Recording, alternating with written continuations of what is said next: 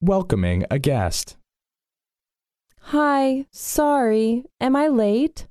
Oh, don't worry about that. I'm glad you made it. The party's just getting warmed up. Do come in. Thanks. Why don't you make yourself at home while I get this watermelon cut? Oh, I can give you a hand with that. Oh, no. Please don't trouble yourself. Thank you. It's no trouble at all. I am pretty good at slicing watermelons. Oh, all right. Thanks. I'll leave you with that juice melon while I bring these appetizers out. Sure you'll be fine here? Sure, no problem. I'll be fine. Quick, I bet they are drooling all over waiting for your cookies. Okay, thank you so much.